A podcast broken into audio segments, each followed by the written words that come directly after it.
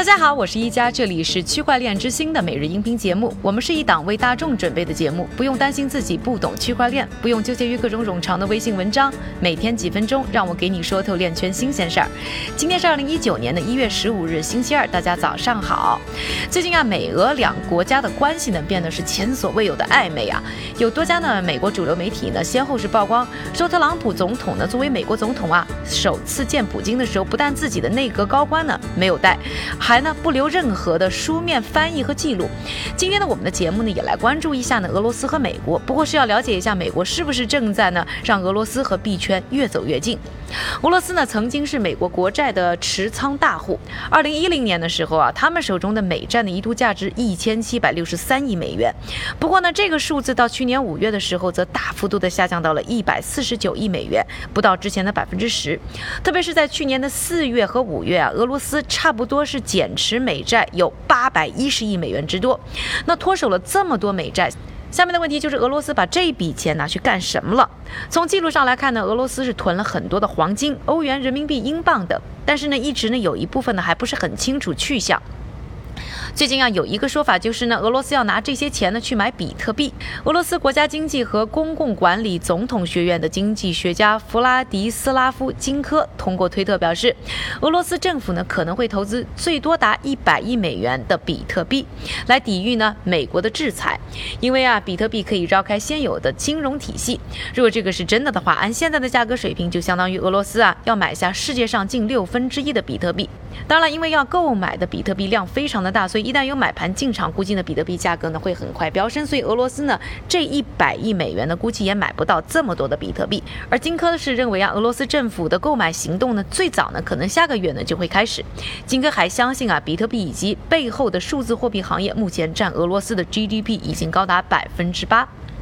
那全球社交投资网络平台呢，eToro 的高级市场分析师马蒂格林斯潘呢就表示啊，俄罗斯呢大举投资数字货币的可能性呢还是挺大的，而且呢，普京本人对数字货币和区块链呢一直也是持有比较开放的态度。这个呢，我们节目呢很早呢也和大家呢分享过。但是对于呢操作，格林斯潘还是提出了一个很有意思的观点，就是啊，俄罗斯政府呢不能在交易所呢开设呢购买数字货币的账户，所以呢，任何相关的。计划呢都会涉及啊建立一个中间数字货币，而这种呢新的数字货币呢有可能就会由呢俄罗斯的联邦储蓄银行这样的国有银行呢来发行，它的目的呢可能就是被俄罗斯用来兑换比特币。当然也有媒体呢对这个消息啊很不买账，比如说 CCN 就表示啊，英国《每日电讯报》在报道这则消息的时候呢，把金科一个普通学者直接升级为克林姆林宫的经济学家，这样的做法呢是不负责任的。而这个金科呢，全部的消息来源呢都是他自己的推特，没有任何呢实质的证据，让人很难信服。而且呢，这个金科啊之前的 track record 呢也不怎么样。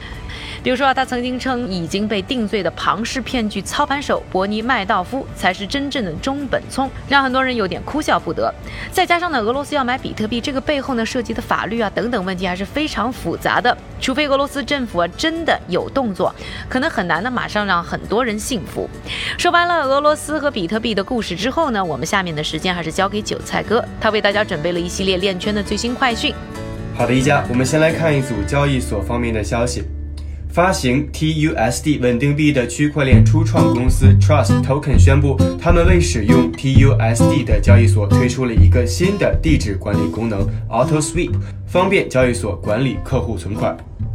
我们再来看一组企业方面的消息。首先啊，纽约投资管理公司 Wilshire Phoenix 向美国证券交易委员会，也就是 SEC 提交了一份备案文件，申请一个与比特币相关的交易所交易基金 ETF。